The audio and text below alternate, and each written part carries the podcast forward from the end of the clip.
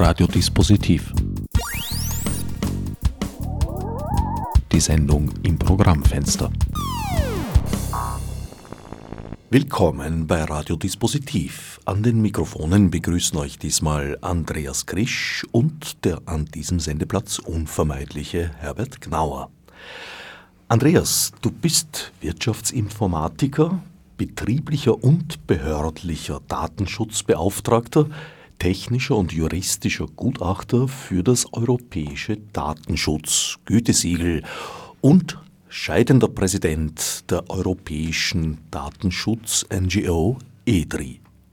Das ist äh, vollkommen richtig. Bereits geschiedener Präsident, muss man inzwischen schon sagen. Das haben wir am letzten Wochenende bereits absolviert. Da gab es die Übergabe zur neuen Präsidentin, Anna Filder, die das Amt jetzt schon offiziell angetreten hat. Wie lange hast du es inne gehabt? Ich war circa elf Jahre lang Präsident und insgesamt 15 Jahre lang im Vorstand von EDRI. 15 Jahre lang im Vorstand, das heißt, du bist ein, ein Gründungsvorstand von EDRI? Nein, äh, es gab davor zwei Jahre äh, einen anderen Vorstand. EDRI ist 2002 gegründet worden und ich bin dann 2004 in den Vorstand gewählt worden erstmals. Und ziehst dich jetzt völlig zurück?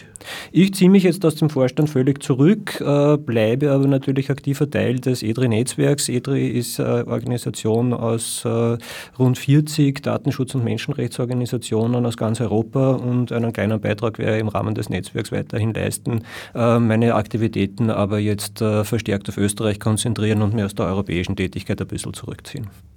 Vielleicht kannst du das Aufgabenfeld von EDRI kurz beschreiben? Äh, EDRI äh, kümmert sich darum, dass die, unsere digitalen Grundrechte im Internet gewahrt werden, dass äh, Grundrechte, die wir in der Offline-Welt haben, auch in der Online-Welt erhalten bleiben. Und dafür haben wir äh, einerseits ein Büro in Brüssel etabliert, das den Kontakt zu den europäischen Institutionen, dem Europäischen Parlament, dem Europäischen Rat, der Kommission aufrecht hält. Andererseits äh, aber auch ein aktives Netzwerk eben an äh, rund 40 NGOs aus ganz Europa, die einerseits in den jeweiligen Mitgliedstaaten, also einerseits der Europäischen Union, aber auch außerhalb der Europäischen Union in Europa Arbeit machen und gemeinsam äh, sozusagen die Interessen der äh, Nutzer der Online-Welt äh, und den, den Schutz ihrer Grundrechte besorgen. Bevor wir vielleicht auf einzelne Themenbereiche zu sprechen kommen, wie würdest du diese sehr lange Zeit der Tätigkeit für EDRI zusammenfassen? Wie EDRE gegründet wurde, ich war bei der Gründung auch damals dabei, äh, war die Meinung, also wir haben, wir haben erkannt gehabt, man muss auf europäischer Ebene was tun. Sehr viele von uns waren bereits national tätig und haben, haben da äh, die Interessen der Internetnutzer äh, vertreten, unsere Grundrechte verteidigt. Aber man hat gesehen, dass immer mehr Regelungen aus den europäischen Institutionen kommen und daher gab es die Notwendigkeit, sich zu, zusammenzuschließen. Und damals hat man sehr stark den Eindruck, dass man so mitten in der gesellschaftlichen Auseinandersetzung um die Grundrechte im Internet äh, sind äh, und die jetzt eben gut verteidigt werden müssen, auf dass sie ähnlich wie Verkehrsregeln und ähnliches dann einmal allgemein anerkannt sind und, und etabliert sind. Der große Irrtum, den wir damals begangen haben, war zu glauben, dass wir mittendrin sind. Das war falsch. Wir waren ganz am Anfang dieser Diskussion und ich bin mir heute nicht sicher, ob wir in der Mitte schon angekommen sind oder uns uns noch immer erst im ersten Drittel dieser, dieser Debatte bewegen, weil äh, Politiker und Entscheidungsträger in den europäischen Mitgliedstaaten äh, offenbar ein Problem damit haben, eine konsistente Erzählung von Europa, von den Grundrechten in Europa äh, aufrechtzuerhalten. Wir haben beispielsweise die Charta der Grundrechte der Europäischen Union, wo ein Grundrecht auf Datenschutz, ein Grundrecht auf Schutz der Privatsphäre und ähnliche Dinge verankert sind. Gleichzeitig werden aber auf der gleichen europäischen Ebene immer wieder äh, Gesetzestexte verabschiedet oder Vorschläge eingebracht, die genau an diesen Grundrechten äh, Einschnitte machen wollen, diese beschneiden und reduzieren wollen. Das heißt, die, die große Übereinstimmung in Europa, dass der Kern unserer, unserer Gesellschaft, nämlich die Grundrechte, die in dieser Charta verankert sind, äh, für alle gelten und unantastbar sind, da tut sich die Politik offensichtlich noch schwer damit. Und solange das so ist, äh, werden Organisationen wie EDRI dringend notwendig sein, um eben genau diese Grundrechte in der Online-Welt zu verteidigen. Nicht so überraschend in einer Zeit, in der in Österreich zum Beispiel Nationalratsabgeordnete sich äußerst schwer tun, sich damit abzufinden, dass Gesetze auch für Politiker in ihrem Gestaltungsraum eine gewisse Bedeutung haben sollten. Äh, ja, es ist äh, erstaunlich, dass das manchen überrascht, dass äh, auch er oder sie von Gesetzen, insbesondere dann von der Verfassung oder von der Charta der Grundrechte oder den Menschenrechten mit umfasst ist. Aber genau darum geht es ja auch in der ganzen Sache, dass die Leitlinien, die, die Grundfesten unserer Gesellschaft und unserer Demokratie, die haben ja nicht jetzt rein aus Jux und Dollerei festgelegt, sondern genau für schwierige Zeiten, wo es eben diese Leitlinien dann auch braucht und wo es dieses Korrektiv braucht. Und insofern ist es denke ich, eine ganz gesunde äh, Angelegenheit, äh, Politikerinnen und Politiker dann bei solchen Gelegenheiten auch darauf hinzuweisen, dass auch ihrer Tätigkeit gewisse Grenzen gesetzt sind. Du hast vorhin gemeint, ihr habt euch anfangs inmitten einer Entwicklung gewähnt, um dann festzustellen, dass es erst der Anfang derselben ist. Überspitzt formuliert, führt ihr seit damals Rückzugsgefechte? Nein, ganz im Gegenteil. Es, äh, wir, haben, wir haben sehr viele äh, erfolgreiche äh, Debatten geführt, äh, inhaltliche Argumente ausgetauscht und unsere Anliegen, äh, denke ich, durchaus gut vertreten in, in sehr vielen Fällen. Aber es ist äh, irgendwie so ein bisschen die, die Sisyphus-Arbeit. Wenn, wenn der Stein oben ist, dann findet jemand anderer, in unserem Fall dann halt einen anderen Stein, den er, den er wieder ganz unten platziert, damit wir wieder was zum Rauftragen haben. das heißt, heißt, äh, die, die Anzahl der, der Gesetzgebungsdossiers, die, die zu bearbeiten sind, sind immer mehr und mehr geworden. Also Dinge, die, die früher durch äh, wenige Freiwillige erledigt werden konnten, erfordern heute unbedingt eine gewisse Anzahl von, von Vollzeitmitarbeitern, um überhaupt am Laufenden bleiben zu können und die Themen bearbeiten zu können. Man muss immer, obwohl wir schon, schon einige Mitarbeiter Vollzeit in Brüssel haben, äh, sehr selektiv sein, welche Themen wir intensiv bearbeiten können. Und und äh, durch die reine Anzahl ist es äh, eben, eben auch äh, einigermaßen schwierig. Aber wir haben durchaus sehr nachhaltige Erfolge. Äh, ich möchte erinnern an die Vorratsdatenspeicherung, wo es uns erstmals dann nach zehn Jahren Arbeit, muss man auch dazu sagen, gelungen ist, äh, eine europäische Richtlinie vollständig aufgehoben äh, zu bekommen durch den Europäischen Gerichtshof. Was aber natürlich der, der schlechteste Fall einer unserer Tätigkeit ist, dass man bis zum EuGH gehen muss, um etwas wieder rückgängig gemacht zu kriegen, was vorher in der Politik falsch gemacht wurde und hat vor allem bei einer Richtlinie den empfindlichen Nachteil, dass selbige ja in den Gesetzgebungen der einzelnen Nationalstaaten verankert und umgesetzt werden muss. Das heißt, die Beschwerde ging damals von Österreich aus. Und von Irland, ja, richtig mhm. ging über den österreichischen obersten Gerichtshof an den Europäischen Gerichtshof, wurde dort entschieden und Erstmals in der Rechtsgeschichte der Europäischen Union meines Wissens wurde eine Richtlinie zur Gänze ausgehebelt, also nicht teilweise in Reparatur geschickt, sondern gesagt, das ist überschüssend, das widerspricht den Menschenrechten und wurde zur Gänze aufgehoben. Das wurde in Österreich durchgeführt, das wurde teilweise in Deutschland durchgeführt, aber sonst müsste man es in den restlichen Nationalstaaten einzeln wegklagen, was nicht passiert ist.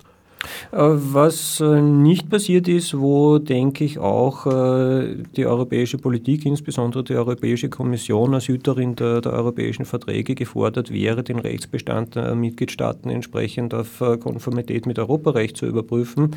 Aber das ist ein weites Betätigungsfeld, wo es eben auch ein schönes Zeichen dafür ist, wie notwendig es ist, auch auf nationaler Ebene vertreten zu sein und dort stark an diesen Dingen zu arbeiten, was dann wiederum gerade im NGO-Bereich eine Ressourcenfrage ist, welche sind die Themen, an denen man jetzt am dringendsten äh, tätig werden muss und arbeiten muss. Daher äh, kommt es durchaus auch vor, dass solche Dinge noch eine Zeit lang äh, weiterhin bestehen bleiben. Ja. Und gewisserweise ein Boden bereitet bleibt äh, eine gewisse Selbstverständlichkeit, dass es Vorratsdatenspeicherung halt in den allermeisten EU-Ländern gibt was dazu führt, dass äh, in denen, in denen sie aufgelassen oder eingeschränkt wurde, dann doch auch wieder eingeführt wird. Ich denke da zum Beispiel an Österreich mit dem Entwurf zur Digitalsteuer, der ja auch Vorratsdatenspeicherung beinhaltet, sogar mit einer Aufbewahrungsfrist von sieben bis zehn Jahren. Ja, das ist ein sehr interessanter Entwurf. Ob der auch wirklich europarechtskonform ist, ist äh, wahrscheinlich eine andere Frage. Es hat der Europäische Gerichtshof ja im Fall der Vorratsdatenspeicherung recht klare äh, Vorgaben gemacht, welche Bedingungen erfüllt werden müssen, unter denen theoretisch eine äh, anlasslose Speicherung von, von äh, Daten möglich wäre unter Umständen. Der Punkt mit den, mit den IP-Adressen ist insofern interessant, dass äh, ja das Finanzministerium in der Zwischenzeit geäußert hat, dass es durchaus vorstellbar ist, äh, dem, dem Vorschlag von Max Schrems nachzugehen und die IP-Adressen zu anonymisieren. Das heißt, äh, wenn das ernst gemeint ist, dann würde die, würde die IP-Adresse, jede IP-Adresse so weit verfälscht, dass äh, nicht mehr rückführbar ist, wem die damals zugeordnet war, was aber dann auch die Frage aufwirft, wie weit dann die Auf Aufbewahrung dieser anonymisierten Daten noch irgendeinem Zweck nützlich ist, weil ja mit der, mit der mangelnden Zuordnbarkeit auch die Zuordnung zur Region äh, mehr oder weniger zwangsläufig verloren gehen wird und äh, es dann eine beliebige Sammlung von, von Nummern und Zahlen ist, die wahrscheinlich keinen weiteren Nutzen entfalten wird. Zur Erklärung nachgereicht, es geht um die Speicherung eben jener Client-IP-Adressen, das heißt der Nutzer und Nutzerinnen um festzustellen, wie vielen Österreichern und Österreichern, besser gesagt Österreich zugeordneten IP-Adressen, so ganz eindeutig ist das ja nicht, wer da dahinter sitzt, mal von Staatsbürgerschaften ganz abgesehen, aber es ist auch teilweise von der Örtlichkeit durchaus nicht hundertprozentig gegeben, dass die Person in Österreich sich gerade aufhält. Jedenfalls sollte aus diesen IP-Adressen ja rückgerechnet werden, wie hoch die Werbeeinnahmen auf österreichischem Boden durch die Digitalwirtschaft sind. Naja, das würde dann flach fallen. Was hätte dann dieses gesamte Gesetz, diese Steuer überhaupt für einen Sinn?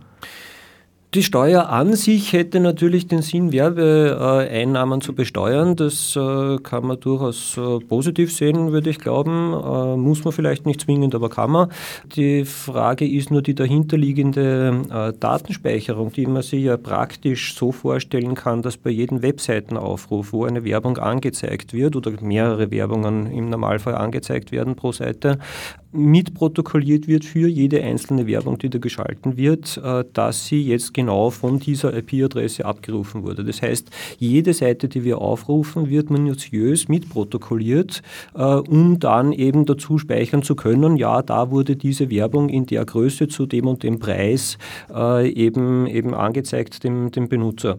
Der Wunsch, das regional zuordnen zu können, ist natürlich ein frommer. Die Frage, äh, die man sich stellen könnte, ist natürlich aber auch, wäre es nicht vielleicht äh, sinnvoller, das anhand anderer Kriterien Kriterien äh, festzumachen. Man könnte sich anschauen, äh, an welchen Provider wurde das ausgeliefert oder über welchen Provider ist diese Anfrage gekommen und man speichert nur den Provider und nicht die gesamte IP-Adresse, wäre schon einmal eine Möglichkeit oder ähnliche Dinge. Also ich glaube, dass man da noch äh, durchaus Möglichkeiten hätte, sich auch kreativ darüber Gedanken zu machen, wie man datenschutzfreundlicher solche Informationen erheben kann, beziehungsweise äh, auch, auch andere Meldemöglichkeiten durch die Betreiber von Online-Plattformen oder ähnliche Dinge äh, einführen könnte. Aber das, äh, ja. Das heißt, grundsätzlich stehst du der Intention des Gesetzes durchaus positiv gegenüber, nur die Art der Durchführung ist, gelinde gesagt, nicht sehr durchdacht gewesen.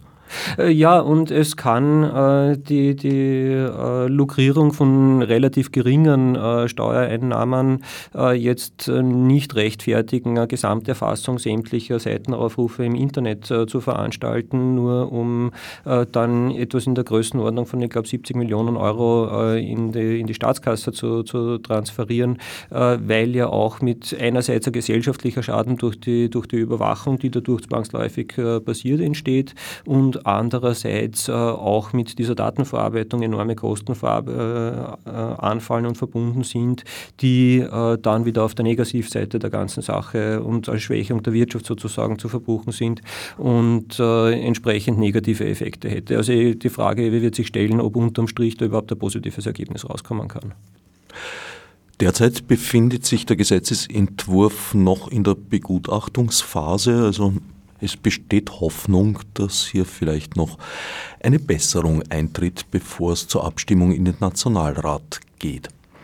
Ein weiteres Gesetz, das dieser Tage viel Aufregung verursacht, ist das sogenannte Vermummungsverbot von Epicenter Works als Ausweiszwang bezeichnet vorgeblich gerichtet gegen Hate Speech im Internet, aufgehängt an dem Fall der ehemaligen grünen Abgeordneten Sigrid Maurer, soll künftig in Foren zum Beispiel äh, anonymes Posting nicht mehr möglich sein, sondern man muss sich halt authentifizieren.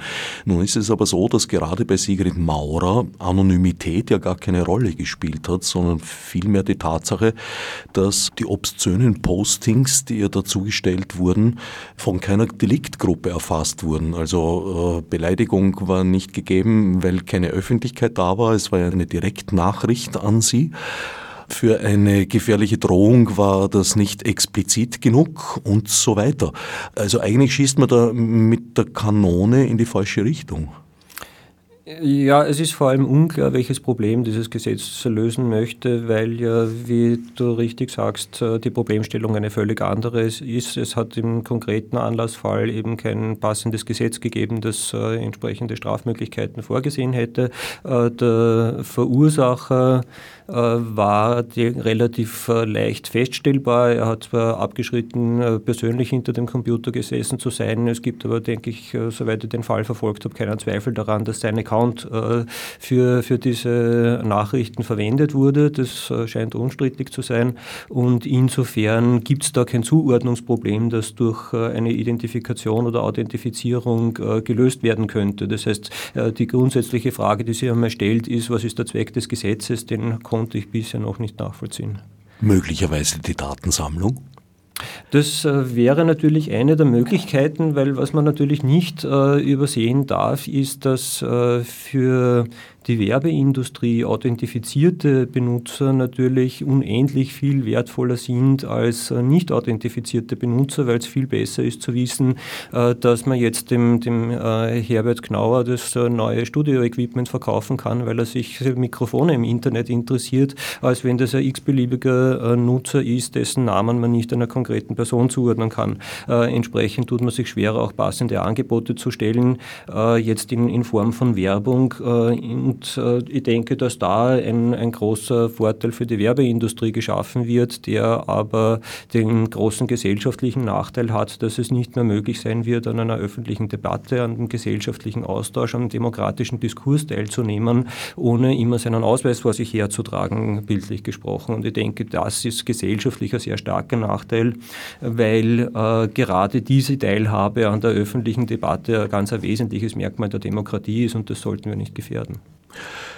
Und derartige Datensammlungen sind natürlich auch äußerst beliebtes Ziel für kriminelle Kräfte. So geschehen zum Beispiel in Korea, wo ja eben genau das ja ausprobiert wurde. Also da gab es eine zentrale Datenbank, wenn ich recht unterrichtet bin, in der alle koreanischen Nutzer und Nutzerinnen erfasst waren. Ja, und prompt wurde sie gehackt. Mhm.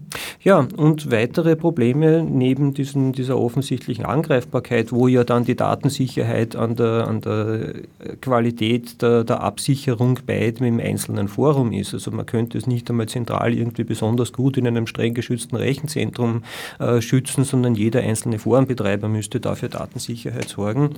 Und äh, was, was die Sache schon einmal schwieriger macht. Und die zweite Frage ist natürlich, wie kann dieser Nachweis der Identität überhaupt erfolgen?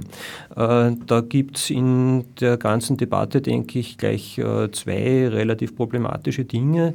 Dieser Gesetzesentwurf äh, schreibt keine bestimmte Authentifizierungsform vor, sagt aber, dass wenn Dokumente erfasst werden, um diese Authentifizierung vorzunehmen, was zum Beispiel heißen würde, man muss einen Ausweiskopie einschicken oder ähnliches, um nachzuweisen, dass man wirklich diesen Namen hat, dass diese Dokumente nach der Überprüfung der Identität sofort vernichtet werden müssen. Was aber auch heißt, dass die Forenbetreiber dann im Nachhinein keinerlei Möglichkeit hätten, nachzuweisen, dass sie diese Authentifizierung tatsächlich vorgenommen haben und äh, sind aber gleichzeitig mit einer Strafdrohung von bis zu 500.000 Euro beziehungsweise im Wiederholungsfall sogar einer Million Euro bedroht, äh, wenn sie diese Authentifizierung nicht machen. Das heißt, es wird ihnen einerseits vorgeschrieben zu authentifizieren, inklusive einer saftigen Strafdrohung, gleichzeitig wird ihnen die Beweismöglichkeit aus der Hand genommen. Das ist, äh, denke ich, eine durchaus äh, delikate Situation für Forenbetreiber, um es einmal vorsichtig äh, zu formulieren. Und die andere Variante, die vom zuständigen Minister öffentlich ventiliert wird, dass man doch einen Abgleich mit den Telefonnummern und den Authentifizierungsdaten der Mobilfunkbetreiber machen könnte, ist insofern interessant, weil weder die Mobilfunkbetreiber noch die Forenbetreiber eine Rechtsgrundlage hätten, um diese Daten miteinander auszutauschen. Weil der Forenbetreiber Betreiber müsste Name, Adresse und Telefonnummer an den Mobilfunkbetreiber senden, um nachzufragen, kennst du den und ist der bei dir wirklich registriert und heißt er tatsächlich so und wohnt er an dem Ort, den er angegeben hat. Das wäre eine Datenübermittlung an den Mobilfunkbetreiber, die aber im Gesetz nicht erlaubt wird. Das heißt, es wäre aus Datenschutzsicht einfach unzulässig, solche Abfragen zu tätigen. Gleichzeitig wäre es aber auch für den Mobilfunkbetreiber unzulässig, solche Fragen zu beantworten, weil er damit auch personenbezogene Daten an einen Dritten weitergeben würde, wozu er auch nicht berechtigt ist. Also äh, ein Dilemma auf allen Seiten und wie jetzt diese Authentifizierung tatsächlich so erfolgen soll, dass für die Anbieter auch ein rechtssicherer Zustand äh, hergestellt wird, ist mir völlig schleierhaft die Authentifizierung den einzelnen Plattformbetreibern umzuhängen, äh, naja, das klingt eigentlich nach programmierten Sicherheitslücken, aber auch eine zentrale Erfassung hat ihre Tücken, weil ja dann auch beim Plattformbetreiber immerhin zumindest äh, die Information sein muss, dass das diese Person ist. Äh, ja, das und es wird insofern auch interessant, weil ja die Anzahl der Teilnehmer an der Diskussion wahrscheinlich äh, deutlich zurückgehen wird, weil wir nicht nur mit Österreichern oder in Österreich ansässigen Personen diskutieren online, sei es auf Twitter, sei es auf Facebook, sei es in irgendwelchen Foren von, von Nachrichtenportalen oder ähnlichen, sondern äh, durchaus der internationale Austausch stattfindet, äh, Menschen aus ganz Europa miteinander diskutieren. Wenn aber das, die Voraussetzung in Österreich ist, dass jeder authentifiziert sein muss, fallen einmal alle außerhalb Österreichs, die einer solchen Anforderung nicht unterliegen, aus der Diskussion raus. Das heißt, wir können uns dann noch äh, untereinander und alle, die in Österreich wohnen, miteinander unterhalten. Äh, für die anderen müssen wir uns dann neue Diskursplattformen überlegen, wie wir mit denen dann noch kommunizieren können. Das heißt, der heimische Schrebergarten wird zur Sackgasse. Nun gut, das wird Teilen unserer Regierung gar nicht so unrecht sein. Ja, natürlich, aber auch äh, diese Teile der Regierung sind meines äh, Wissens einem europäischen Interessens- und Meinungsaustausches nicht abgeneigt und äh, pflegen auch internationale Kontakte und versuchen sich entsprechend zu vernetzen. Insofern wird diese, diese Einschränkung auch durchaus persönlich treffen.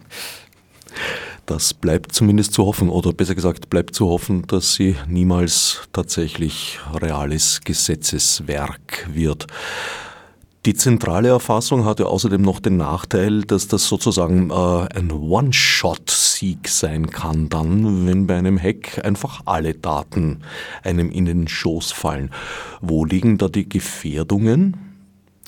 Mit äh, Authentifizierungsdaten, noch dazu wirklich sicheren und, und, qualitätsgeprüften Daten zu Identitäten kann man jede Menge Schindluder treiben. Man kann Bankkonten damit eröffnen, man kann sich Kreditkarten zulegen, man kann online einkaufen, äh, man kann Fernreisen buchen, alles Mögliche. Äh, Identitätsdiebstahl ist ein äh, sehr großes Problem im Internet und äh, je schwächer die Datenschutzmechanismen einer Gesellschaft sind, umso stärker sind diese Phänomene ausgeprägt. In den USA ist es seit Jahrzehnten ein Riesenproblem, solche Dinge in den Griff zu kriegen. Und es ist äh, vor allem auch so, dass es für die Betroffenen wirklich ruinös ist, äh, die dann mit immensen Schulden konfrontiert sind und äh, in die Lage kommen, nachweisen zu müssen, erstens einmal, dass sie diese Schulden nicht gemacht haben, andererseits aber mitunter dann trotzdem in der Verpflichtung Verpflichtung bleiben, diesen, diesen Schuldendienst zu leisten und, und entsprechende Zahlungen äh, zu leisten, wenn die Konstellation ungünstig ausfällt. Das heißt, das ist, äh, kann wirklich existenzbedrohend äh, sein, zumindest in wirtschaftlicher Hinsicht und äh, sollte nicht auf die leichte Schulter genommen werden, denke ich. Hier liegt eine reale Bedrohung vor. Hier liegt ganz definitiv eine reale Bedrohung vor, die, wie gesagt, existenzbedrohend sein kann und, und äh, äh, ganze Familien zugrunde richten kann in wirtschaftlicher Hinsicht und äh, das äh, rein aufgrund einer, einer schlecht geschützten Datenbank, wo man mitunter als Betreiber, wenn man eben keine ausreichenden Sicherheitsmaßnahmen setzt, auch gar nicht draufkommt, dass überhaupt ein Problem entsteht, weil Einspruch, äh, Einbruchspuren in solchen Konstellationen natürlich nur sehr schwer äh, und nach gezielter Suche feststellbar sind und äh, nicht äh, wie an der Haustür äh, sofort entdeckt werden können. Also ein Gesetzesvorschlag, der hoffentlich niemals umgesetzt wird. Das bleibt zu hoffen, ja. Begleitet wird das Ganze, das Füllen der Datentöpfe, ja auch von einer Bestrebung, die Abschöpfung dieser gesammelten Daten europaweit leichter betreiben zu können in Form der E-Evidence-Verordnung, die gerade auf EU-Ebene auf dem Wege ist, die bedeuten würde, dass bislang im Zuge von Rechtshilfeabkommen gestellte Polizeiauskünfte ja in dem Land in dem die Auskunft erteilt werden soll, also zum Beispiel Österreich, als allererstes mal geprüft wird, ob das Delikt, um das es da geht, nach österreichischem Recht überhaupt ein Delikt ist. Ist das nicht der Fall, wird die Auskunft abgelehnt.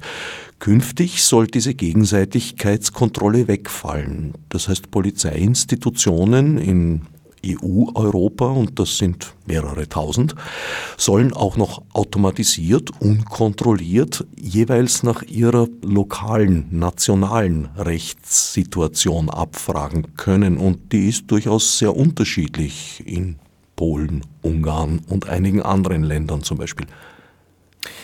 Ja, man kann es vielleicht äh, zusammenfassend äh, so beschreiben, dass wir dann im Punkto Rechtsschutz das schlechteste Niveau aus ganz Europa bekommen, weil äh, jeweils die niedrigsten Kriterien anzusetzen sind und alles, was irgendwo in Europa irgendwo möglich ist, wird dann auch in Österreich möglich. Äh, und da können bei uns die Schutzmaßnahmen und die Beschränkungen für, für Auskünfte an Strafverfolgungsbehörden äh, noch so ausgewogen und, und gut demokratisch ausbalanciert sein, wenn es irgendwo in der Europäischen Union ein niedrigeres Schutzniveau gibt, wo das weniger ausbalanciert ist und weniger sorgfältig gemacht wurde, dann ist dieses Niveau für Anfragen von Behörden aus diesem Staat äh, eben anzuwenden und äh, unser, unser Schutz, den wir vermeintlich im eigenen Land äh, haben, äh, wäre entsprechend dann ausgehöhlt. Meine Vorstellung von Europa wäre eher, dass wir ein gemeinsam hohes Schutzniveau erreichen und uns gut überlegen, welches gemeinsame Schutzniveau wir haben und halten wollen und unsere Regeln auf dieser Basis machen und nicht die schwächsten Schutzmechanismen äh, aus, aus ganz Europa sammeln, um die Grenzen so niedrig, niedrig wie möglich anzusetzen. Der einzige Vorteil in diesem Fall, den ich erkennen kann, läge darin, dass es sich eben um eine Verordnung handelt, die man auch zentralisiert wegbekommen könnte durch eine Klage. Die könnte man zentralisiert wegbekommen durch eine Klage, das ist richtig. Äh, Problem mit solchen Klagen ist aber eben, dass äh, sie sehr zeitaufwendig sind und äh, man sehr, sehr hohe Hürden hat, um so weit zu kommen, dass man, dass man dann schlussendlich beim, beim EuGH landet und dort erfolgreich seinen Fall vertreten kann. Wie gesagt, im, im Bereich der Vorratsdatenspeicherung vom ersten Vorschlag, eine Vorratsdatenspeicherung-Richtlinie zu machen, bis zur tatsächlichen Abschaffung wieder sind sind mehr als zehn Jahre vergangen äh, an intensiver Arbeit, um äh, diese Situation wieder zu sanieren. Das heißt, man kann äh, da wirklich mit sehr langen Zeiträumen rechnen, bis sowas wieder, wieder saniert werden kann und vor allem auch sehr viel Ressourcen und Arbeit, äh, die erforderlich sind, um, um da wieder zu einem äh, angemessenen Schutzniveau zu kommen. Augenblicklich ist das noch ein Vorhaben. Es liegt dann noch kein Entwurf vor meines Wissens. Es äh, ist in der Entwurfsphase und, und wird auf europäischer Ebene äh, eifrig diskutiert. Es ist äh, aber sicherlich äh, jetzt genau die Zeit, wo man äh, sowohl auf nationaler als auch auf europäischer Ebene äh, klar zum Ausdruck, Ausdruck bringen sollte, welche Probleme diese Verordnung oder dieser Vorschlag mit sich bringt und dass die nach Möglichkeit vermieden werden. Wie würdest du die Chancen einschätzen, dass diese Verordnung verhindert werden kann? Das ist sehr schwierig zu beantworten. Wir haben jetzt in den nächsten Monaten äh, Wahlen zum Europäischen Parlament. Da wird sehr viel äh, an öffentlicher Debatte zu europäischen Themen stattfinden. Es wird sehr stark darauf ankommen, äh, welche politischen Gruppierungen im nächsten Europäischen Parlament in welcher Stärke vertreten sein werden. Und davon wird es dann, denke ich, schlussendlich auch abhängen, inklusive natürlich den nationalen politischen Verhältnissen, äh, was unterm Strich bei der Sache rauskommen kann. Also von, aus heutiger Sicht sehr schwer schwer einschätzbar, welche Mehrheiten sich da bilden könnten. Augenblicklich ist die Idee der E-Evidenzverordnung ja noch nicht in großer Breite angekommen, würde ich mal sagen. Wissen sehr viele Menschen noch gar nichts davon. Die, die Debatte wird sicherlich öffentlich noch zu führen sein. Ja, das ist äh, keine Frage, dass äh, da durchaus noch mehr Information äh, ganz gut tun würde. Ein anderes Thema, das auch Jahrzehnte, um nicht zu sagen Jahrhunderte lang eher im Verborgenen blühte und dann so, ja, in Österreich, wenn ich mich recht erinnere, so um 2012 erstmals eine breitere Öffentlichkeit bekommen hat, ist das Urheberrecht. Ja, du verdrehst ein wenig die Augen. Man tut sich ein bisschen schwer, weil man hat in den letzten Wochen und Monaten ja sehr viel darüber gehört, gesprochen. Jetzt ist im Europäischen Parlament tatsächlich eine Urheberrechtsrichtlinie in diesem Fall beschlossen worden, wo ein Teil, nämlich das Leistungsschutzrecht für Zeitungsverlage, aus meiner Sicht so abstrus ist, dass vor einigen Jahren der deutsche Urheberrechtsspezialist Till Kreuzer gemeint hat, naja, es sagen eigentlich alle in der Branche, das ist so schräg und so daneben, das wird sicher nie was. Allerdings hat er eingeräumt, wäre das bereits bei einigen Gesetzesvorhaben, Vorschriften der Fall gewesen, die es dann doch gegeben hätte. Genau das ist jetzt eingetreten. Artikel 11 nach neuer Erzählung Artikel 15 wurde genauso beschlossen wie Artikel 13 nach neuer Erzählung 17, wobei 11 aus meiner Sicht als unklug einzuschätzen ist, vor allem vor dem Hintergrund, dass es ja bereits Versuche gab, das umzusetzen, die krachend gescheitert sind und das Gegenteil eigentlich der Intention erreicht haben. Hingegen Artikel 13 bzw. 17, der implizit die Upload-Filter vorschreibt, das ist aus meiner Sicht ein wahres Desaster. Wie würdest du das beurteilen? Es fällt mir ad hoc sehr schwer, ein anderes Wort als Desaster zu finden, um äh, diese Bestimmung zu beschreiben. Das Problem an der Sache ist, dass äh, wiederum jede Form der Meinungsäußerung und der, der künstlerischen Betätigung oder generell der, der, Bereitstellung von Informationen im Internet einer Inhaltskontrolle unterworfen werden sollen, nämlich einer Inhaltskontrolle dahingehend, ob äh, die Dinge, die da veröffentlicht werden, bereits einmal von jemand anderem veröffentlicht wurden oder von jemand anderen urheberrechtlich geschützt sind und, und äh, dem entsprechende Rechte zustehen. Äh, Problem damit ist, dass solche automatisierten äh, Abgleiche und das muss aufgrund der Menge automatisiert erfolgen, das wird manuell nicht möglich sein, äh, sich äh, rein prinzipbedingt sehr schwer damit tun werden, Kunst zu erkennen, äh, sich sehr schwer damit tun, äh, Satire zu erkennen, äh, auch mit Zitaten und dem richtigen Umfang von Zitaten etc. wahrscheinlich nur sehr schwer umgehen können. das heißt, sehr viele der legalen Nutzungen von bestehenden Inhalten sind in der Gefahr durch durch solche äh, Automatismen und solche Filter äh, einfach ausgefiltert und blockiert zu werden, was einer konkreten Beschränkung einer, einer Meinungsäußerung, einer künstlerischen Entfaltung und der Veröffentlichung von künstlerischen Werken entgegenstehen würde. Andererseits ist es grundsätzlich auch als problematisch einzustufen, wenn jede Form der Äußerung äh, einer Vorabkontrolle durch private Betreiber unterworfen wird. Es wäre durch öffentliche Betreibung nicht wesentlich besser, aber dass die Kontrolle Kontrolle auch noch durch Private erfolgt, die da in gewisser Weise äh, die, die privatisierte Polizei spielen äh, für, für Urheberrechtsthemen, äh, macht die Sache auch nicht besser. Das heißt, insgesamt wird dadurch den großen Anbietern solcher Technologien Geschäftsfelder eröffnet, weil nur die Großen in der Lage sein werden, äh, entsprechende Datenbasis an geschützten Werken überhaupt äh, aufrechtzuerhalten und, und bereitzustellen.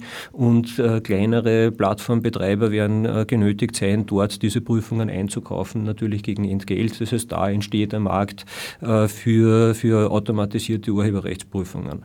Gleichzeitig kann man sowas äh, auch recht gut dazu verwenden, um unliebsame Inhalte irgendwie zu vermeiden, wenn man beispielsweise von irgendwelchen Protestveranstaltungen beispielsweise live ins Internet streamen kann, kann man das leicht dadurch verhindern, dass man sich eben mit Abspielen von Musikstücken direkt neben der, neben der Tonaufzeichnung dafür sorgt, dass eine Urheberrechtsverletzung in diesem Livestream stattfindet und schon wäre der Livestream zu blockieren, weil ja ein urheberrechtlich geschütztes Werk ohne entsprechende Verwerternutzungslizenz äh, öffentlich wiedergegeben wird. Das heißt, es öffnet äh, schon einiges an Problematiken, die ungelöst sind. Äh, man kann natürlich gegenargumentieren und sagen, na ja, das werden wir schon irgendwie in den Griff kriegen und das wird schon nicht so heiß gegessen werden. Aber die Problematik der permanenten Überwachung, der Kontrolle, wer tut was im Internet, wer stellt welche Information dort hinein, äh, die bleibt bestehen und auch da sind wir wieder meiner, aus meiner Warte bei einer weit überschießenden Regelung, die auf diese Art und Weise nie beschlossen hätte werden sollen.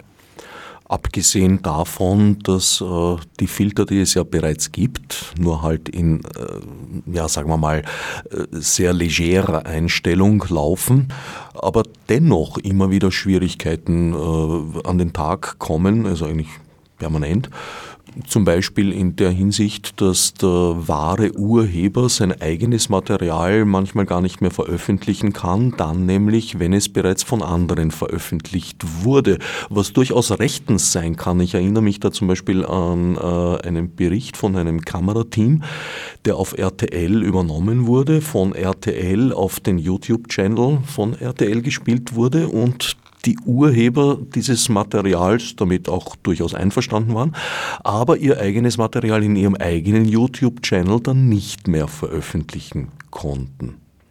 Ja, und genauso geht es allen, die auf dieses Material aufbauen wollen. Äh, und legalerweise beispielsweise wie äh, Maschek äh, ORF-Material verwenden wollen, um eben entsprechend satirische Werke daraus zu schaffen und oder einfach nur zitieren möchten und gewisse Ausschnitte aus bereits bestehenden Dingen verwenden wollen. Auch das wird zu Problemen führen und wirft die Kunstschaffenden in eine Situation zurück, wo ihre Ausdrucksmöglichkeit eingeschränkt wird, wo äh, durchaus bisher legale Verwendungsarten äh, kriminalisiert werden und man erst beweisen muss, dass diese konkrete Nutzung äh, zulässig ist und man wahrscheinlich äh, dann im Rahmen einer Verhandlung mit einem privaten Anbieter durchsetzen muss, dass äh, von dem auch anerkannt wird, dass das rechtmäßig ist, um es überhaupt veröffentlichen zu können. Und äh, da denke ich mir schon, ist es wirklich die richtige Vorgehensweise, seine Künst, sein künstlerisches Schaffen mit einem privaten Anbieter Anbieter von Internetdiensten aushandeln zu müssen, um äh, entsprechend seiner, seiner äh, Tätigkeit auch Raum bieten zu können und es einer Öffentlichkeit zugänglich machen zu können. Vor allem, wenn man bedenkt, dass es ja alles andere als einfach und erfolgsversprechend ist, mit Unternehmen wie Google, Twitter und Co. überhaupt in Kontakt zu treten und in einen Dialog, der jetzt über Bot-Antworten, über automatisierte hinausgeht. Hier im Haus bei Radio Orange ist man da gebranntes Kind sozusagen. Radio Orange hat nämlich kurz vor dem 20-jährigen äh, Jubiläum beschlossen, es sei eine gute Idee oder eine lustige Idee vielmehr, äh, als Geburtsdatum das Gründungsdatum des Radios einzutragen. Der Twitter-Algorithmus hat sofort festgestellt, dass hier eine Verletzung der Nutzungsbestimmungen vorliegt, weil Radio Orange noch keine zwölf Jahre alt war zum Zeitpunkt, als der Account angelegt wurde. Das ist jetzt Status, naja, ich glaube so seit einem Dreivierteljahr etwa. Ja, dann äh, kann man ja in der Zwischenzeit vielleicht aufs Briefeschreiben umsteigen und äh, den, den Geburtstag abwarten, dass man dann wiederum in die Lage versetzt wird, äh, auch auf äh, elektronische Art mit der Bevölkerung und der Umwelt in Kontakt zu treten. Ich glaube, die eingeschlagene Taktik lautet, demnächst mal einen neuen Twitter-Account anzulegen und die Hoffnung auf den alten fahren zu lassen. Was ein bisschen blöd ist, weil man ja aber inzwischen wahrscheinlich eh schon seine Follower verloren hat dadurch. Äh, und alle seine schönen Inhalte, die man bereits in der Plattform zur Verfügung gestellt hat. Ich würde die historische Komponente von solchen Dingen nicht, äh, nicht missen wollen. Ich finde es ganz gut, äh, auch immer wieder mal darauf zurückgreifen zu können, was schon, schon früher kommuniziert wurde. Entsprechend sollte man natürlich beim Veröffentlichen auch darauf achten, ob es auch wirklich für die Ewigkeit gedacht ist oder eher kurzfristige Äußerungen sind. Aber im Prinzip würde ich auch die eigene Timeline nicht ganz als uninteressant betrachten. Im Zug der durchaus hochemotional geführten Debatte um die EU-Urheberrechtsrichtlinie wurde eigentlich ziemlich unwidersprochen vielfach unterstellt, dass Google da heftigst interveniere dagegen.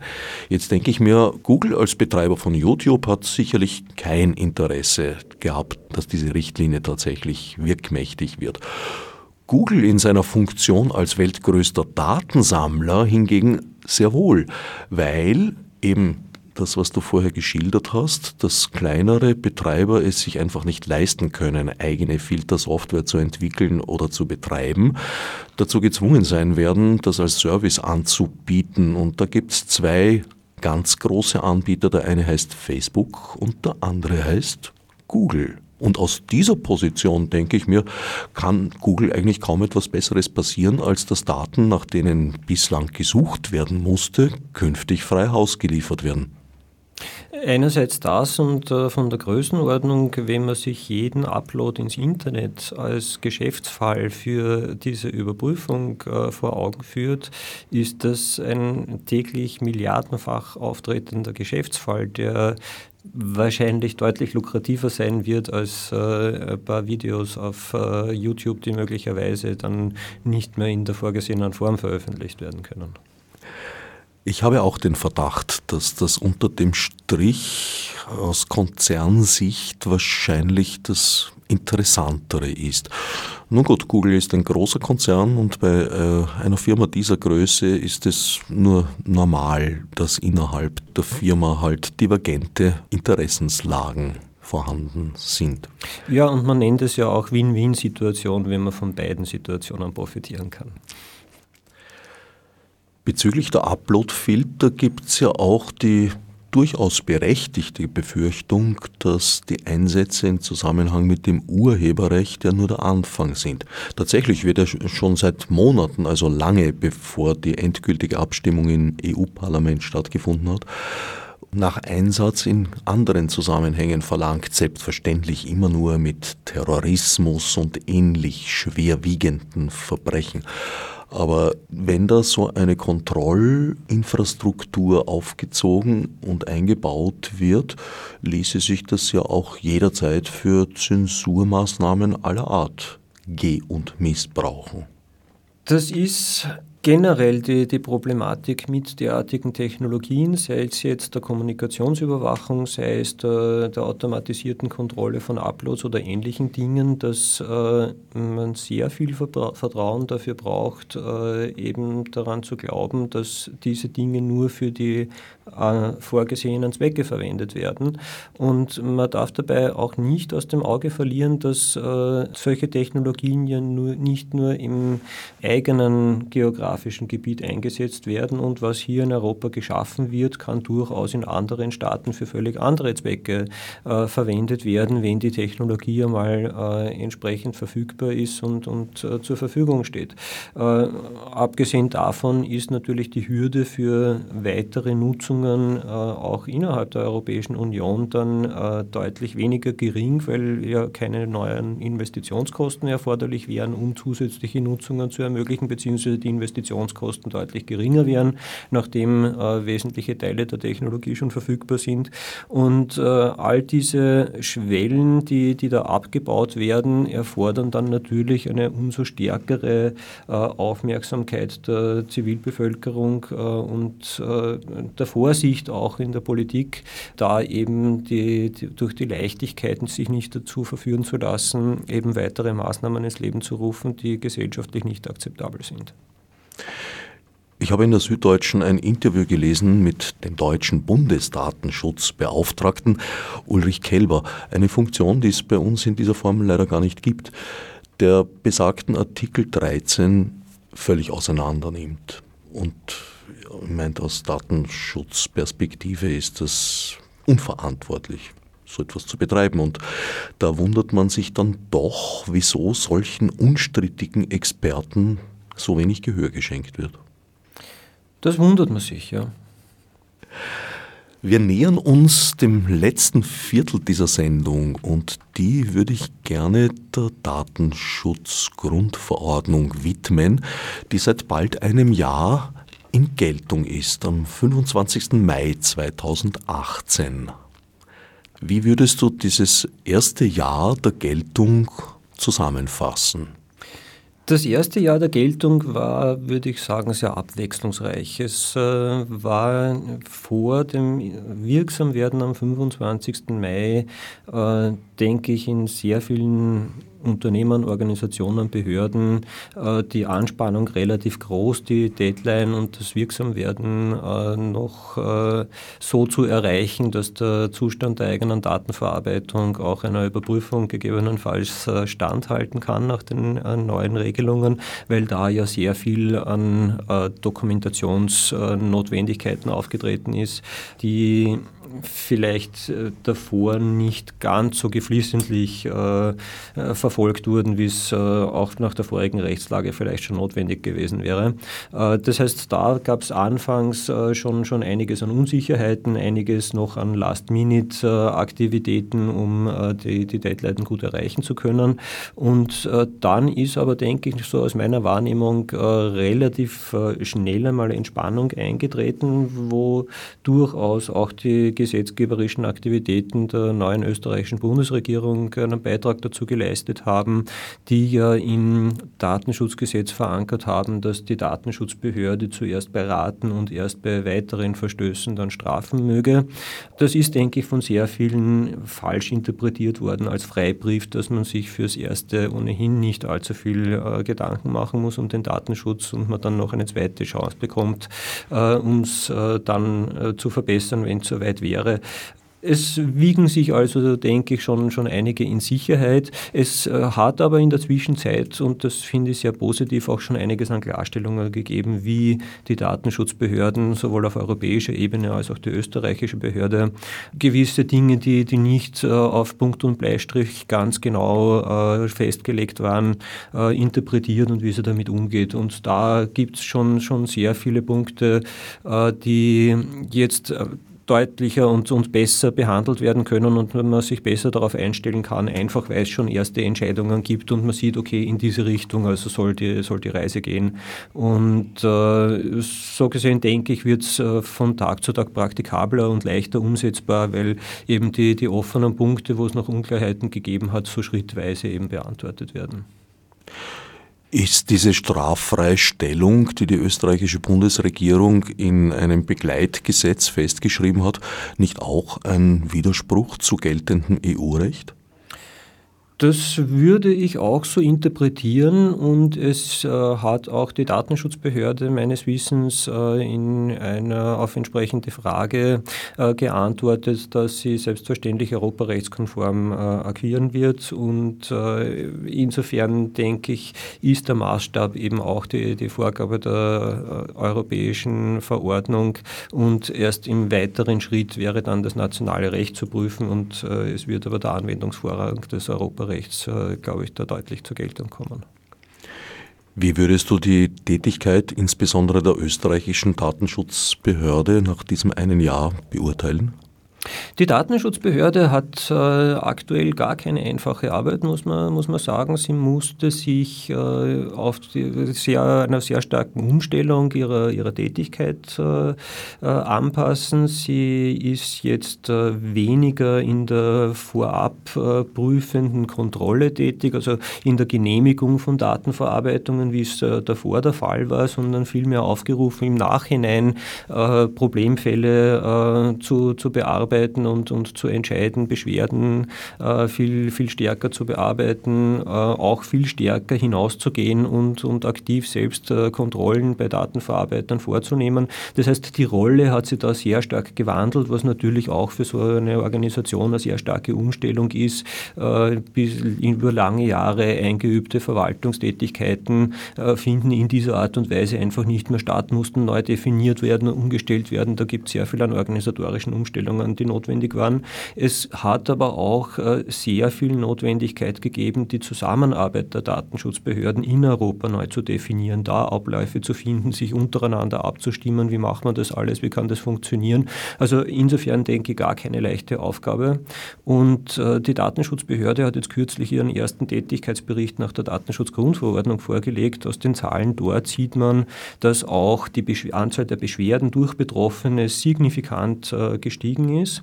Es gab im letzten Jahr über 1000 Beschwerden von äh, Betroffenen. Im Jahr davor waren es gerade einmal 150 oder 160 ungefähr. Das heißt, da auch deutlich gestiegener Arbeitsanfall, was sich auch darin zeigt, dass lediglich die Hälfte dieser Beschwerden im Vorjahr bearbeitet werden konnten. Das heißt, es äh, stapeln sich da jetzt die mittlerweile schon äh, die Beschwerden der Betroffenen und können durch die Behörde nicht äh, bearbeitet werden oder nicht zeitgerecht bearbeitet werden und mussten ins neue Jahr mitgenommen werden, was durchaus ein problematischer Zustand ist. Und ich bin ja irgendwie so der, der einsame Rufer im Wald seit vielen Jahren, was die Ausstattung der Datenschutzbehörde betrifft. Und äh, freue mich jetzt darauf hinweisen zu können, dass die Datenschutzbehörde selbst auch sagt in ihrem Tätigkeitsbericht, dass sie dringend mehr Personal und mehr Ressourcen benötigt, um ihren Aufgaben nachkommen zu können. Und mein Aufruf, äh, den ich seit Jahren wiederhole, ist genau der gleiche. Diese Behörde gehört ordentlich ausgestattet, braucht äh, ausreichend Ressourcen, ausreichend Personal, um unser Grundrecht auf Datenschutz, das sie hüten soll, auch gut hüten zu können. Ist das zusammenzufassen in, naja, Sie geben sich redlich Mühe im Rahmen der gegebenen Möglichkeiten, die halt ziemlich beschränkt sind? Die ziemlich beschränkt sind, richtig. Und äh, sie sind bemüht und, und äh, da gibt es überhaupt gar keinen Zweifel daran. Sie sind auch äh, sehr gut darin, denke ich, ihre Ressourcen äh, möglichst gut einzusetzen und, und äh, auch die, die Abläufe entsprechend zu gestalten. Nur sind die Aufgaben halt äh, sehr viele. Die Kooperation auf europäischer Ebene ist äh, viel stärker jetzt, als äh, das früher der Fall war. Und die Tätigkeit eine völlig andere. Und damit gibt es einfach auch andere Notwendigkeiten. Und es waren vorher schon zu wenige Mitarbeiter. Die sind zwar etwas aufgestockt worden, aber bei weitem nicht so sehr, wie es nach für die Datenschutzgrundverordnung notwendig wäre. Im Vorfeld ist sie ja recht heftig gebasht worden und nur von sehr wenigen eigentlich, vor allem in einer breiteren Öffentlichkeit, verteidigt. Ja, das äh, ist richtig. Die Auseinandersetzung um die Datenschutzgrundverordnung war eine der heftigsten der, der, Europäischen Union. Also ich denke, es hat nur sehr selten bis gar kein anderes äh, Rechtsetzungsverfahren in der Europäischen Union gegeben, das dermaßen umkämpft war.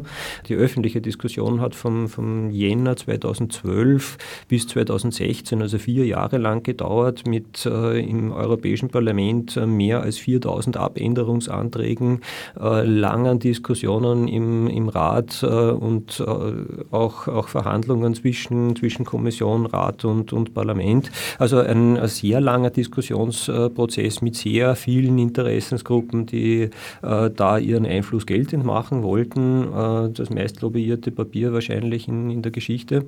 Äh, was am Schluss dabei herausgekommen ist, ist ganz klar ein Kompromiss. Die Frage ist, wie gut kann man mit dem Kompromiss leben, aber die Frage ist vor allem auch, wie gut wird dieser Kompromiss jetzt in die Praxis übersetzt. Äh, wenn die Datenschutzrechtsdurchsetzung in der Europäischen Union so bliebe, wie sie davor war, dann wäre die Datenschutzgrundverordnung ein Desaster, weil äh, durchaus einige, einige Punkte abgesenkt wurden an, an formalrechtlichem Schutz.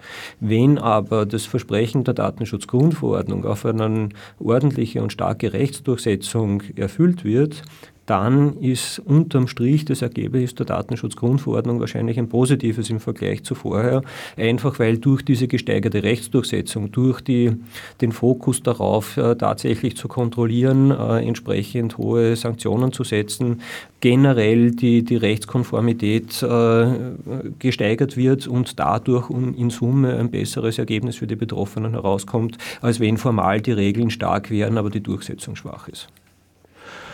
Ein oft gehörter Vorwurf war, dass sie zu ungenau sei, dass viele Dinge nicht sehr präzis ausformuliert sind.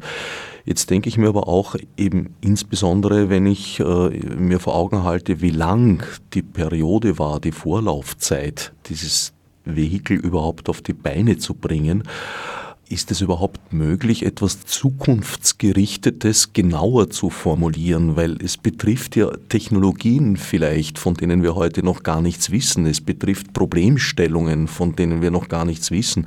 Und jetzt zu sagen, ja, der Gesetzestext, die Verordnung gibt einen Rahmen vor und die detaillierte Ausgestaltung liegt bei den Gerichten die sich natürlich daran halten müssen, aber dennoch flexibler und etwas wendiger sind als äh, behäbige EU-Institutionen, die sich erst wieder 15 Jahre lang auf etwas einigen müssten. Ja, und äh, gerade wegen dieser langen Zeiträume ist es ja so, dass die Datenschutzgrundverordnung äh, auch den Datenschutzbehörden und, und deren äh, Praxis der Rechtsdurchsetzung äh, sehr starkes Gewicht gegeben hat, äh, dort die Möglichkeit gegeben hat, äh, Anpassungen in der Form vorzunehmen, dass eben Leitlinien beispielsweise erstellt werden können, wie bestimmte Regelungen ausgelegt werden, europaweit durch die Datenschutz Datenschutzaufsichtsbehörden und damit eben Hinweise zu geben, äh, wie bestimmte technische oder, oder gesellschaftliche Zusammenhänge von den Behörden im Lichte der Datenschutzgrundverordnung interpretiert werden und äh, auf die Art und Weise es auch die Anwendung, Anwendung zu erleichtern. Grundsätzlich ist es so, und das hat man auch bei der Vorgängerrichtlinie, äh, bei der, bei der Datenschutzrichtlinie gesehen, die ist im Jahr 1995 beschlossen worden, zu einer Zeit, wo Mobiltelefonie und Internet kaum noch verbreitet waren im Vergleich zu heute. Und äh, trotzdem waren die Regelungen gut und allgemein genug, um auch bis äh, zum Vorjahr äh, sozusagen eine geeignete Basis für Datenschutzrecht abzugeben. Man muss in solchen Dingen sehr allgemein und möglichst technologieneutral formulieren, um eben technischen Entwicklungen keine Barriere äh, da aufzubauen, sondern äh, das Gesetz eben flexibel an neue Technologien äh, anpassen, beziehungsweise im, im Rahmen neuer Technologien oder im Lichte neuer Technologien interpretieren zu können. Und äh, ich denke, dafür ist es äh, eigentlich erstaunlich, wie viele der vorherigen Regelungen in die Datenschutzgrundverordnung übernommen werden konnten.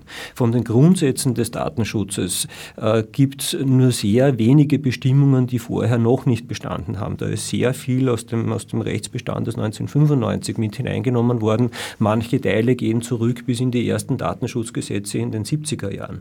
Äh, also von dem her ist das schon ein sehr ausgewogene und sehr gut formuliertes, formuliertes Recht.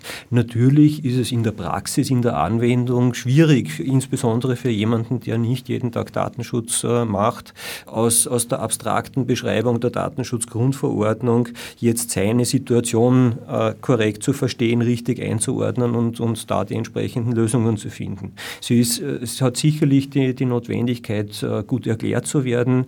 Es gibt sicher die, die Notwendigkeit für Interessensvertretungen, ihren Interessen Interessensgruppen ihren Mitgliedern auch Hilfestellung anzubieten und zur Verfügung zu stellen, weil nicht äh, jeder, jeder Bäcker am Eck muss jetzt äh, selbst die Datenschutzgrundverordnung lernen und neu interpretieren, sondern es werden alle Bäcker wahrscheinlich sehr ähnliche äh, Datenverarbeitungen haben und da wird man einmal wahrscheinlich eine Lösung machen können und wird 95 Prozent der, der Anwendungsfälle abgedeckt haben und der Einzelne muss sich dann nur mehr über seine verbleibenden 5 äh, Prozent noch Gedanken machen. Also ich glaube, da ist sehr viel auch an Effizienz möglich wenn branchenübergreifend oder innerhalb der Branche eben äh, Best-Practice-Lösungen auch entwickelt werden, mit Hilfestellung von Experten dann natürlich, aber eben für alle gemeinsam und dann kann man das auch ganz gut in den Griff kriegen.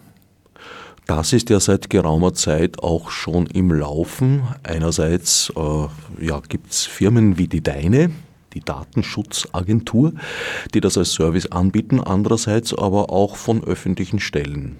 Die Wirtschaftskammer hat da zum Beispiel, glaube ich, ganz gute Leitfäden teilweise für die Branchen zusammengefasst. Es gibt von manchen Branchenvertretern ganz, äh, ganz gute Informationen.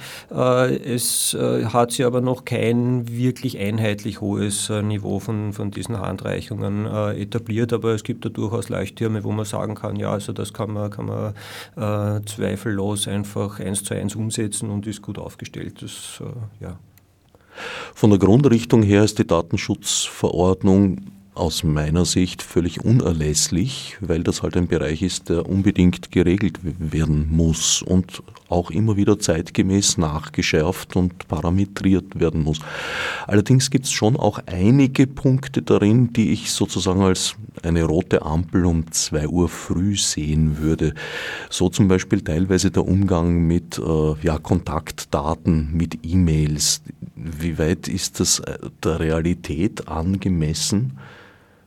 Es bleibt dem Datenschutzrecht, denke ich, relativ wenig äh, über als eine allgemeine Definition von personenbezogenen Daten, von, von dem, was geschützt werden soll, zu machen. Es einen Katalog zu machen, dass äh, die E-Mail-Adresse vielleicht weniger wichtig wäre als das Geburtsdatum oder die Blutgruppe oder ähnliches, äh, ist schwierig. Mit Gesundheitsdaten und, und besonders schützenswerten Daten hat man dann noch eine eigene Kategorie geschaffen, wo man sagt, es gibt die normalen Daten, die normal schützenswert sind und welche, die besonders schützenswert sind. Aber man hat keine Kategorie, die besonders wenig schützenswert sind, weil es äh, in, der, in der Systematik wenig Sinn macht. Das heißt, äh, es gibt eben das Kriterium, alles, was einer Person zuordnenbar ist, ist ein personenbezogenes Datum und unterliegt damit dem Schutz der Datenschutzgrundverordnung.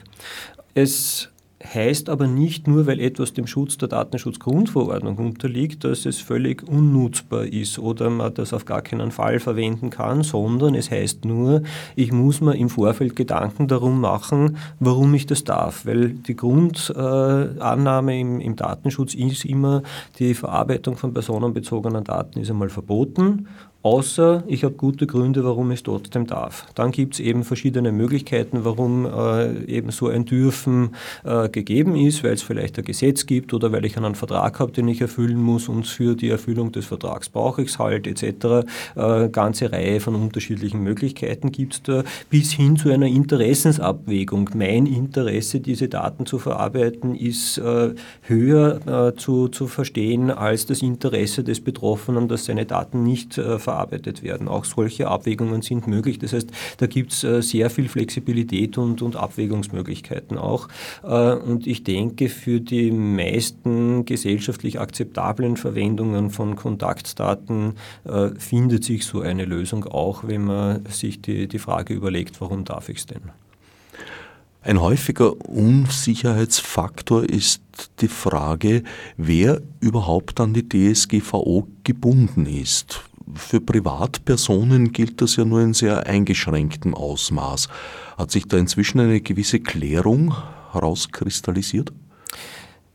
Ja, es gibt erste Entscheidungen dazu. Äh, die, die grundsätzliche Vorgabe ist die, dass äh, die Verwendung personenbezogener Daten für rein private Zwecke nicht der Datenschutzgrundverordnung unterliegt. Das heißt, mein privates Adressbuch, äh, meine Urlaubsfotos, wo durchaus ja Personen drauf sind und äh, das äh, als personenbezogenes Datum so ein Foto gesehen werden kann, meine privaten Urlaubsfotos unterliegen dem nicht, solange ich diese Informationen auch nur im privaten Bereich verwende. Wenn ich jetzt hergehe und meine Urlaubsfotos veröffentliche, dann ist die Frage, habe ich da nicht den privaten Bereich verlassen? Weil die private Nutzung wäre, ich zeige die Urlaubsfotos meinen Freunden und meinen Bekannten vielleicht noch und in der Arbeit zeige ich sie auch noch her, wie schön der Urlaub war, aber die Veröffentlichung äh, weltweit, dass äh, jeder, der irgendwie an dieser Information vorbeikommt, äh, diese Fotos sehen kann, wäre dann äh, schon äh, Überschreitung von, von dieser Grenze. Das heißt, auch der Private ist in dem Bereich gebunden, wo er eben über die normale private Verwendung äh, hinausgeht und dann unterliegt er durchaus im, im vollen Umfang der Datenschutzgrundverordnung inklusive natürlich auch ihrer äh, Strafregelungen. Zählen jetzt Facebook-Freundschaften zur normalen privaten Verwendung? Facebook-Freundschaften können da durchaus dazuzählen, aber auch bei Facebook ist natürlich die Frage, wenn ich meine Postings äh, an die ganze Welt schicke, ohne irgendwelche Einschränkungen, äh, dann ist natürlich jede Information, die ich da poste, eine weltweite Veröffentlichung und äh, stellt sich die Frage, ob das dann noch angemessen ist. Wenn es rein der, der engste Freundeskreis sind, meine unmittelbaren Freunde, äh, sieht die Sache anders aus. Da kann ich gut argumentieren, naja, das ist halt im Rahmen meiner, meiner Freunde und dieser private Verwendung. Die weltweite Veröffentlichung wird als private Verwendung äh, nicht mehr so ganz äh, argumentierbar sein. Aber da beim Freundeskreis äh, handelt es sich ja auch oft um mehrere hundert Personen zumindest. Äh, aber nicht um Millionen oder nicht um ganz Österreich etc. Und äh, auch da natürlich ist äh, die Frage, ist das jetzt äh, der Freundeskreis oder jeder, den ich kenne? Äh, wenn ich dort auch all meine, meine beruflichen Kontakte mit dabei habe beispielsweise, äh, sieht die Sache auch schon wiederum anders aus. Also es geht um, um die private Nutzung. Um ein Beispiel zu geben, es hat in Deutschland Aufsichtsbehörde Entscheidung getroffen und eine Geldbuße verhängt. Da hat eine private Privatperson äh, mehrere E-Mails an über 180 E-Mail-Adressen verschickt. Und äh, damit nach Ansicht der Behörde den privaten äh, Bereich der Datenverarbeitung verlassen. Und insgesamt sind da wegen mehrerer Delikte dann gegen die Datenschutzgrundverordnung mehrere Geldbußen äh, ausgesprochen worden von insgesamt einer Summe von 2600 Euro für ein paar E-Mails. Also durchaus für, für, den, für die Größenordnung mit 180 Adressen äh, schon eine recht äh, signifikante äh, Strafe im privaten Bereich. Das heißt, äh, man sollte sich da schon gut überlegen, ist das jetzt wirklich privat und nur privat und äh, sonst nichts oder ist man dann nicht schon eher über der Grenze drüber? Naja gut, so eine Einzelfallbewertung stelle ich mir für einen Nichtjuristen ziemlich schwierig vor. Und auch bei Juristen höre ich eigentlich auf Fragen meistens die Antwort ja, aber oder nein, aber. Oder das kommt drauf an. wie, es, wie es häufig ist. Ja, also ich glaube, dass äh, so der, der gesunde Hausverstand einem schon einen gewissen Hinweis darauf gibt, wo so die Grenzen sind. Äh, wenn man sich überlegt, wollen die Leute es jetzt wirklich, die davon betroffen sind, oder fühlen sich die da nicht eher dann doch schon als äh, etwas grenzwertig tangiert? Ja, ich weiß nicht. In juristischen Fragen ist der gesunde Hausverstand oft ein, naja, sagen wir mal, unverlässlicher Verbündeter. Wenn es schlussendlich dann zur juristischen Entscheidung kommt, ja, um aber einmal der, der, Frage zu begegnen, wird jemand eine Beschwerde an die Datenschutzbehörde wegen dieser Aktivität richten, äh, könnte es einmal ein guter Indikator sein. Also du würdest die DSGVO nach ihrem fast erreichten ersten Jahr ihrer Gültigkeit, ihrer Geltung durchaus positiv subsumieren. Die Auswirkungen der DSGVO, denke ich, äh, kann man jetzt einmal äh, positiv sehen. Was man grundsätzlich weiterhin natürlich im Auge behalten muss, ist die tatsächliche Rechtsdurchsetzung. Da sehen wir bisher nur die ersten Anfänge. Äh, was man in Österreich beispielsweise sagen kann, was ein bisschen auffällig ist, dass bisher noch keine Strafen nach der DSGVO verhängt worden sind, sondern die Geldbußen, die bisher verhängt wurden, soweit sie bekannt sind natürlich, nach dem Datenschutzgesetz, nach dem österreichischen verhängt wurden, weil es durch die Bank sich um Fälle von Videoüberwachung gehandelt hat, die nach österreichischem Recht äh, äh, zu sanktionieren sind. Das heißt, da bleibt überhaupt noch abzuwarten, wie die Entscheidungspraxis und die Strafpraxis der Datenschutzbehörde in äh, Fällen, die nach DSGVO zu bewerten sind, äh, äh, aussehen wird der Unterschied, der wesentliche ist, äh, nach der DSGVO reden wir ja von, von Strafhöhen von 10 oder 20 Millionen beziehungsweise 2 bis 4 Prozent des weltweiten Jahresumsatzes eines Unternehmens. In den Fällen nach österreichischem Datenschutzgesetz ist die Größenordnung 50.000, also signifikant niedriger die höchstmögliche Höchststrafe, entsprechend auch äh, niedriger die, die verhängten Strafen. Das heißt, da bleibt es einfach abzuwarten, was passieren wird und, und wie die Vorgangsweise der Behörde sein wird. Wie viele Verfahren nach DSGVO sind derzeit anhängig? Naja, Beschwerden gab es im Vorjahr äh, über 1000 an die Datenschutzbehörde, wovon 500 äh, äh, abgearbeitet wurden. Das heißt, 500 noch offen sind auf jeden Fall. Und äh, die Behörde hat auch selbstständig äh, natürlich äh, Verfahren geführt. Ich glaube, da waren es so circa 150, wo sie von Amts wegen tätig wurden und Überprüfungen vorgenommen haben. Also ich würde Daumen mal Bi so aktuell Stand schätzen, irgendwo so bei 500, 600 auf jeden Fall, beziehungsweise plus, was jetzt an neuen äh, Beschwerden dazugekommen ist. Äh, da gab es ja auch äh, kürzlich oder zu Jahresbeginn ein Unternehmen, das sie besonders äh, hervorgetan hat, äh, wird es jetzt wahrscheinlich deutlich mehr noch werden. Ja. Also die Fälle, die nach der DSGVO äh, untersucht wurden, sind entweder noch nicht abgeschlossen oder es kam zu keiner Strafe? Oder die Entscheidung wurde nicht veröffentlicht. Das ist ja durchaus auch eine Möglichkeit. Es wird nicht jede Entscheidung der Datenschutzbehörde veröffentlicht, sondern nur Fälle, die äh, einen wesentlichen Neuerungsgehalt oder einen, wesentlichen Gehalt für die Interpretation des äh, Rechts auch äh, beinhalten. Diese Fälle werden dann im Rechtsinformationssystem des Bundes veröffentlicht veröffentlicht und äh, können dort dann eingesehen werden, aber es wird nicht automatisch jede Entscheidung der Behörde veröffentlicht. Auch das sogenannte RIS ist in mancherlei Hinsicht äh, Gegenstand der DSGVO geworden. Früher mal standen ja da komplette Namen drin, wenn Urteile zitiert akzeptiert wurden. Das ist hm, jetzt nicht mehr so. Allerdings in manchen Fällen mit zweifelhafter Wirkung, weil wenn da steht der ehemalige Finanzminister der Republik Österreich in gewissen Zusammenhängen, na, dann kann man sich an einem Daumen abzählen, wer das gewesen sein könnte. Das muss der mit der Knackwurst und dem Hund gewesen sein, oder? Hm, ja, der als Poolboy seine Karriere begonnen haben soll, angeblich. Mhm. Ich glaube, das waren zwei unterschiedliche. Also es gibt äh, doch eine Auswahl an unterschiedlichen Finanzministern in der Geschichte der Republik. Es lässt sich anhand der Jahreszahlen ziemlich einfach zuordnen. Okay. Viele Themen haben wir angeschnitten, manches auch ein bisschen vertieft. Zeit, mich bei Andreas Krisch für den Besuch im Studio zu bedanken und bei allen anderen für ihre Aufmerksamkeit. Odsnev Marburg Mudnesi. Fichte subsidiar